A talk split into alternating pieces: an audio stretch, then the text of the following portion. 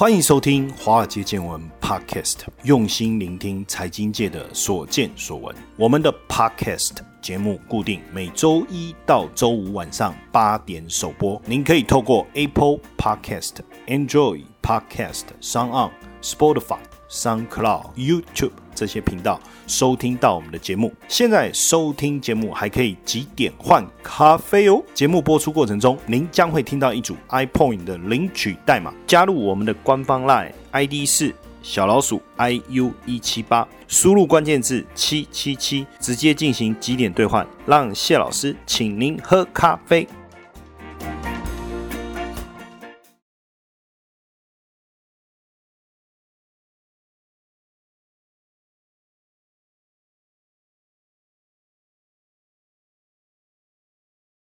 好，大家晚安，欢迎收听《华尔街见闻》Podcast。OK，那很感谢大家，因为那一天在节目当中大声的疾呼之后啊，很多我们的听众朋友哈，或者我们的好朋友们啊哈，我都讲好朋友们到我们的《华尔街见闻》的脸书专业留言哦，而且很多人也真的很可爱，他就留言说：“哎，我不是为了赠品来的哦，哦，我来帮古怪教授打打气。”但还是一样，我有说哦，不管你怎么么样留，我我们还会把点数送给你。那这个古怪的古啊，实际上我的古怪教授的古啊是股票的股哈，当然我的意思也就是正常的古怪的那个古啦，正确的古就是古时候的古，古早的古的古怪，我也是要强调这个意思，就是我是一个跳脱于一般金融领域教授的这种。感觉哈，它高怪也可以这样讲，鬼怪、古怪都可以哈。那因为我还是比较偏实物嘛，其实学术领域的人他是又研究的方向又比较不一样。那还有一个有趣的，大家也有在问我说发型的问题。实际上我最崇拜的人是谁？从小我最崇拜的人就是爱因斯坦。所以大家有没有觉得我的发型很像爱因斯坦？实际上我跟各位讲，我的头脑、我的智商当然不能跟他比了哈。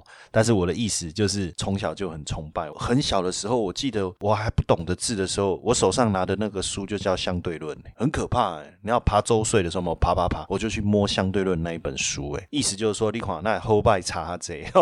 好了，那也希望大家持续支持我们，不一定要说有呼吁再上去留言啊。比如说每一集有没有？我觉得我们要像好朋友一样啊，好朋友出来聊天的时候，不会一个人一直讲话，另外一个都不讲话嘛，只一直划手机嘛。好朋友聊天应该是互动的嘛，对不对？所以每一次的这个节目，假设你。觉得今天有有什么回馈，有什么反应，有什么想法，不一定要我有主动呼吁，或是我有丢出一个梗，或丢出一个题目，你也可以到我们那个华尔街见闻脸书的粉丝专业底下那一篇文章帮我们留言一下，因为 podcast 的底下不好留言。我们 podcast 我不晓得在哪里听，有的人在 YT 上面听，有的人在 Apple 上面听，有的人在 Sound 上面听，有我们现在 Press Play 也有上架，大家知道 Press Play P R E S S P L A Y 我们也有上架，所以你也有可能在 Press 上面如如果你在那边听，他可以留言，你就留言。你听的 podcast 的平台能不能留言，我不确定。你方便，我们就直接到脸书上面去留，比较一致，我们也看得到哈。那当然就是多一个互动了。所以我昨天在做捷运的时候，就在想说，像小时候我常常会自言自语，你知道吗？我很容易自言自语，就自己跟自己讲话。小时候老师都觉得说我好像怪怪的，甚至我在想说，我在想像我的那个月亮是双子，所以是不是有这种双重人格？所以以前像这种会自言自语啊，或者是会自己跟自己讲话，或是有双重性格啊，更简单讲叫精神分裂症的这一种，哎，以前是可能不太被社会所接纳，对不对？好，好像是这样哈，好像不太容易被大家所接纳。哎，可是现在他们会很有出息耶？为什么？因为现在有 YT 所谓的网红啊，哎，你看网红每一个跟他跟他笑嘞，都自己扮演多重角色，有没有？一人分饰多角，然后录影片这样子，然后还自己一直跟镜头讲话。这以前在我们来看，这是笑哎的行为，疯子嘛。然后你看，像我们在录 podcast 的时候，要自己在一个房间里面自言自语，哎，半个多小时，这不是自闭症，这是什么？哎呀，所以我突然想。到就是说，如果你的小孩子啊很喜欢自言自语啊，或是躲在角落自己讲话，甚至有那种精神分裂，自己一人会常常分饰多角的话，这以后不得了哎，不是网红就是播客的红人哦，对不对？好不好？所以我觉得时代在变哦，大家也不用太在意一些异常的地方，因为也许有不同的出路，对不对？像以前喜欢打电动没出息，现在打电动不得了，还可以出国比赛。好，进入今天的重点哈，因为最近房价大涨哈，房价涨到底是好还是不好？我觉得都可以从不同的角度去讨论啊。但是炒房这件事，我觉得就不好。你看，二零零三年开始，台湾房地产走了十多年的大多头，到了二零一六年的时候，房地合一税，那这个持续攀升的房价才趋缓哦。那那一年全国不动产交易量就剩二十四点五万栋，创下十五年新低，平均每一位房仲一年成交不到六户，导致上万房仲失业，有的去卖保险，有的直销的开开计程车。当然，房市好的时候，大家去当房仲业，这个我也没有什么意见。可是，如果一个国家只有服务业的时候，没有工业，没有制造业，等于没有附加价值的产业的比重偏高的时候，其实是蛮危险。就是说，不是不好，而是说你可能会受到某一个因素的影响，而冲击到整个国家的一个经济发展。所以，如果像你看现在，坦白讲，我觉得三步一房重，五步一房重，就每走几步路就一个房重业者啊，那这样子是好事吗？有那么多房子要卖吗？还是变成因为大家都在炒房，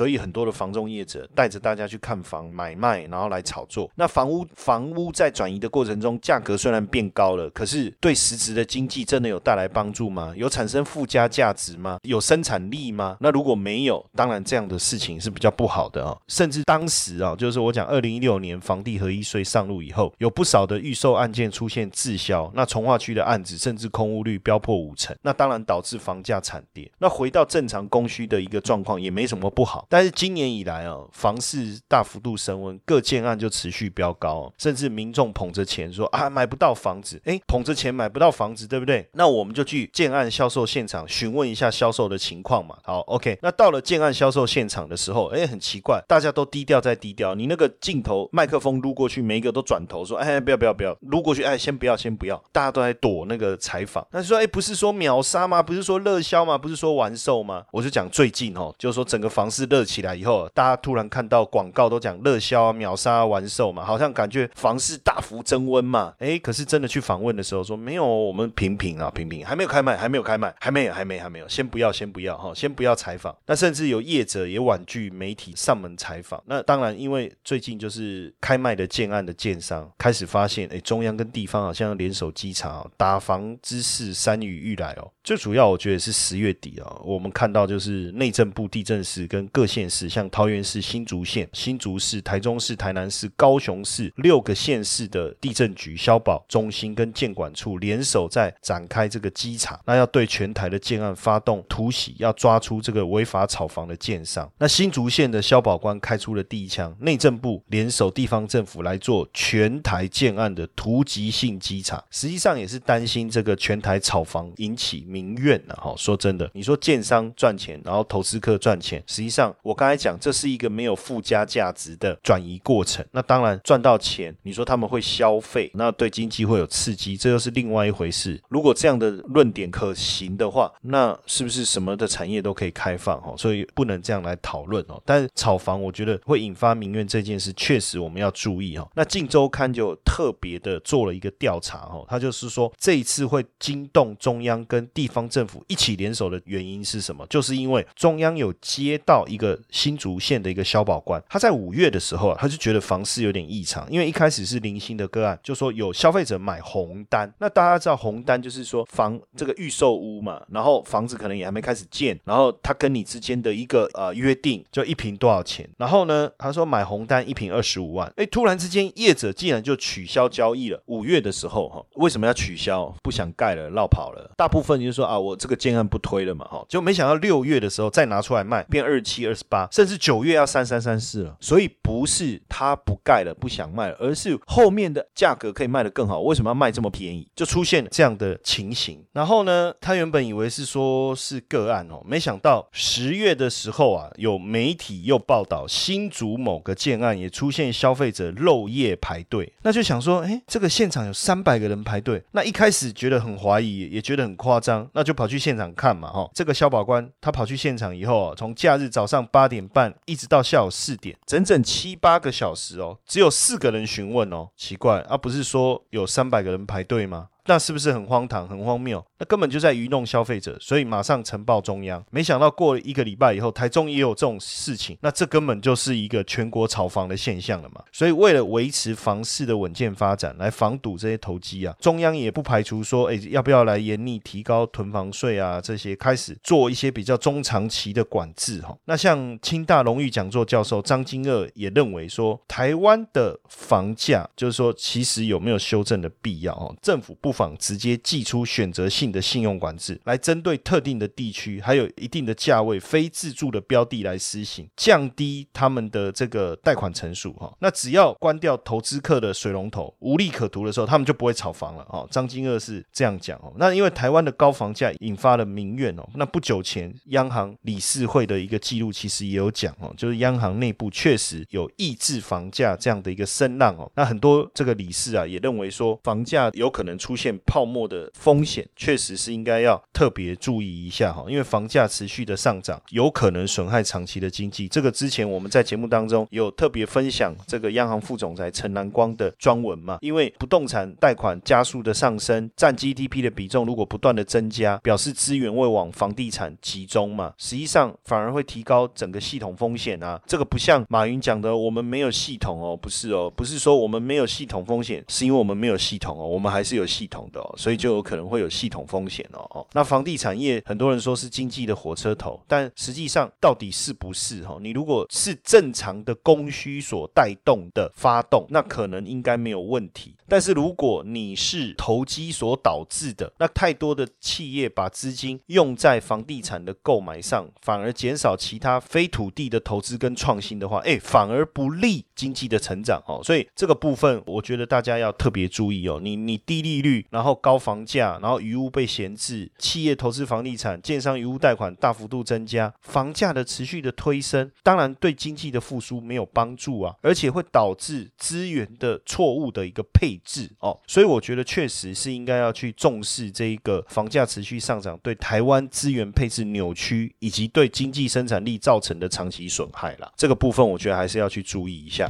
十一月十一号光棍节，你还单身吗？没关系，让谢老师空中陪伴你，庆祝我们华尔街见闻加密版在 Press Plus 新上线，快闪回馈送爆你！现在呢，只要在我们华尔街见闻脸书活动贴文留言回复“我爱谢承彦”，最高价值九九九的华尔街见闻加密版立即免费送给你。华尔街见闻加密版 Podcast 将由谢承彦老师以二十年的实务经验，帮你会诊各国股汇市的投资机会，并带你掌握最及时的。投资市场资讯，现在立即加入我们的 Light 小老鼠 iu 七八，输入关键字一一一一，即可获得完整的活动资讯。活动截止至十一月十五，千万别错过。谢老师在华尔街见闻加密版等你哦。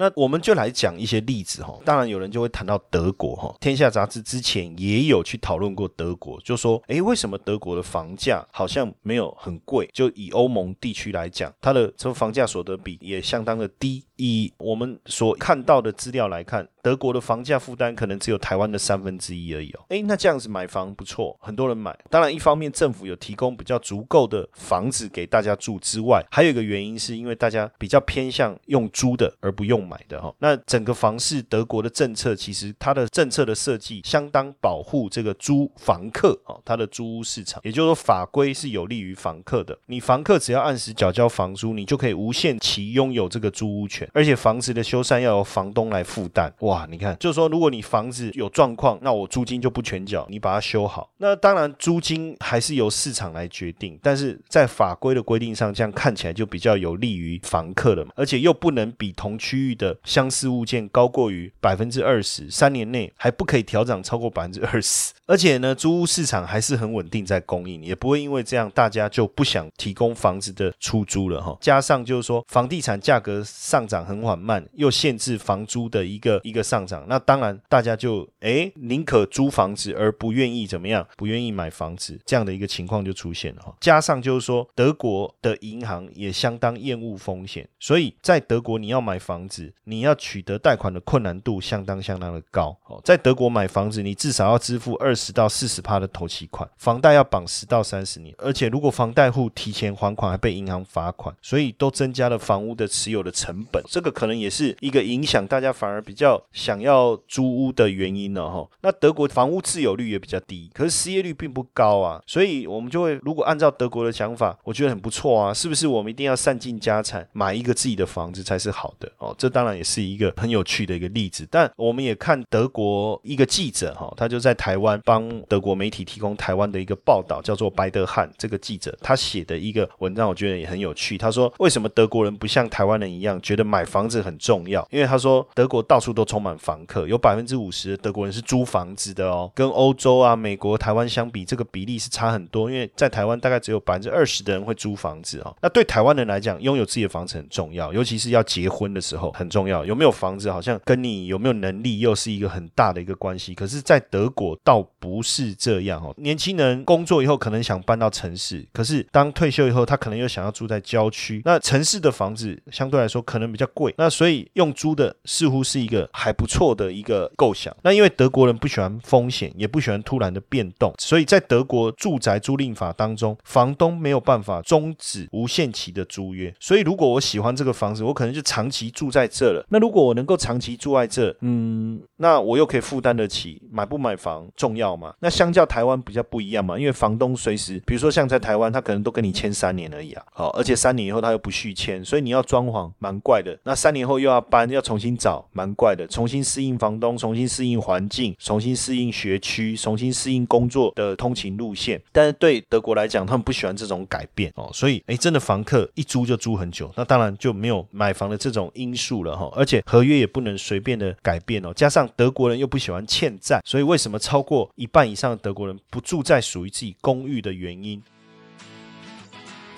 接下来就是我们今天的彩蛋时间，iPhone 领取代码 C 八二五七，活动详情呢，请到下方的说明栏观看。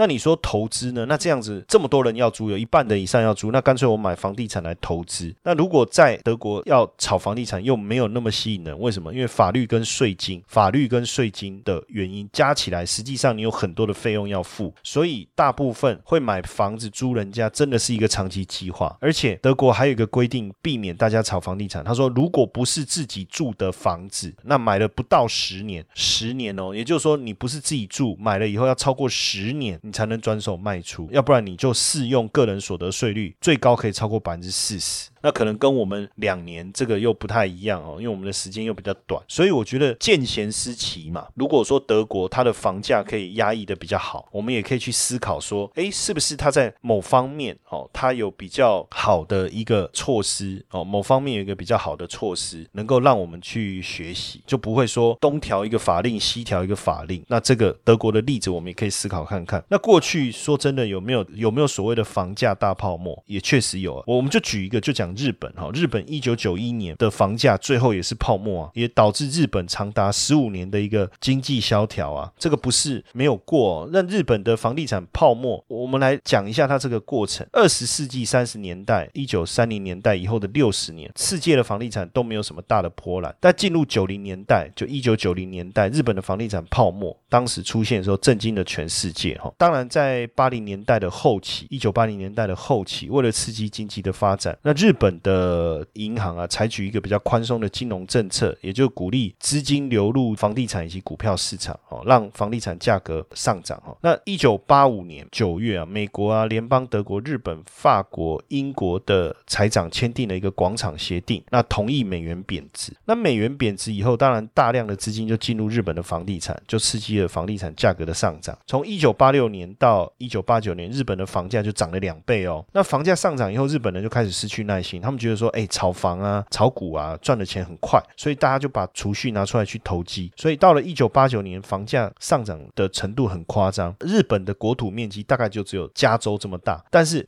日本的地价的市值总额超过美国的四倍，这样就理解日本就是差不多是加州这么大，但是它的地价的总值却超过美国的四倍哈。那光东京的地价就相当于美国全国的总地价了。那一般的劳工阶层，就算算花一辈子的储蓄业，你还是买不起一个住宅。哦，能住得起的真的是什么亿万富豪。所以当时的泡沫，大家可想而知有多严重。但是在一九九一年之后啊，国际资金就撤离了。一旦撤离，要由外来资金再继续推动房地产的可能性就没有了，房价那时候的泡沫就破灭了。那一九九三年的时候，日本的房地产全面崩溃哦，那企业就倒了。那当时留下的坏账高达六千亿美金，后来就导致我们到目前所看到的日本整个房地产泡沫的一个危机哦。所以当时大家就说，这个房地产泡沫是二战后日本的又一次战败，也是日本被视为非常重要的失去的十年哈，失去的十年。那当时为什么有这样的泡沫？当然因为经济发展的奇迹嘛，经济成长率、劳动生产率大幅度增加，超过美国。那当时美元的霸权地位受到动摇。那对日本来讲，当时的赚外汇赚这么多，对不对？对外的净资产是将近一千三百亿美金呢。所以日本那时候自信膨胀啊。那时候日本三菱还斥资两千亿日元，记不记得这件事？去买美国纽约的洛克斐洛大厦，哎，引起世界的轰动。哎，那时候日本富士电视台的主持人有一次在节目的时候，还指着这个东京的地图说：“哎，你看我们东京的总地价已经超过美国全国的土地价格了。”然后大家都相信说，日本会取代美国成为世界。第一经济强国啊，贾克拜，美国怎么可能让你比我们更强？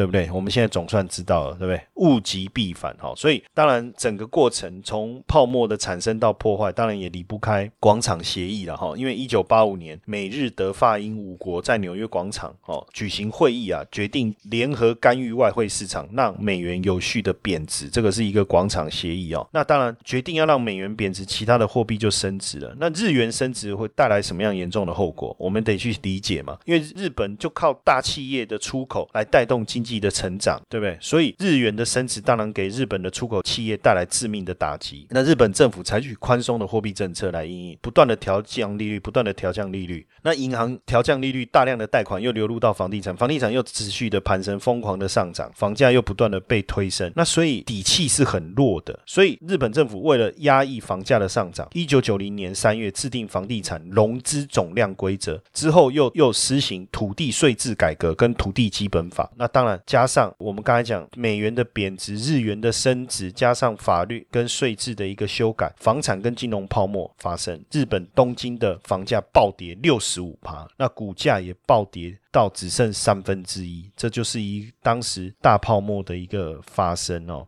当然，就是说台湾现在跟当时的环境有点像啊，哈，那到底台湾有没有可能步上日本这样子的一个？情况哦变成这样的经济泡沫，我觉得这可能都还要讨论呢。只要你你有适当的出手，也许发生的情形不会那么严重哦。但是大家现在也在想说，那泡沫过后为什么房价都没有再重新回升哦，都没有重新再上来？之前的泡沫大家已经吓到，所以现在对这个日本来讲哦，为什么零利率也好，热钱也好，已经炒不动这个日本的房市了？这当然经过上一次的大泡沫以后，日本的法令也好，税法也好，土地法也好。都已经做了大部分的改革。你在日本，光房地产税买的时候就要三趴的持有税，那自用者每年还要缴一点四趴的固定资产税，零点三趴的都市物业税，出租的话还要缴四趴的固定资产税。哦，这么多这么多哈。那如果是你要卖的话，五年内税率高达三十九趴，包含三十趴的所得税，九趴的住民税。超过五年，那所得税是十五趴，住民税是五趴，也要二十趴。假设你卖出去，你有赚钱，坦白讲。税率这么高，你你会想要炒作吗？那因为日本在我们刚才讲房价的大泡沫，导致房价后面又大跌，当然冲击了日本经济长期的发展。所以现阶段他们绝对不会让这个情况再度发生。所以为什么在相关的规定上这么的严格？那当然，日本当时房价下跌，央行收紧货币政策是一个非常重要的原因。那还有一个原因就是为什么现在低利率跟热钱炒不动，零利率跟热钱炒不动日本房市？除了我们刚才讲的税制的问题。以外啊，你刚才听一下我刚才要缴的那个税，光听头就昏了，对不对？还有一个原因就是因为高龄化，那日本人口严重老化，所以住屋的需求就下降，那房客又有。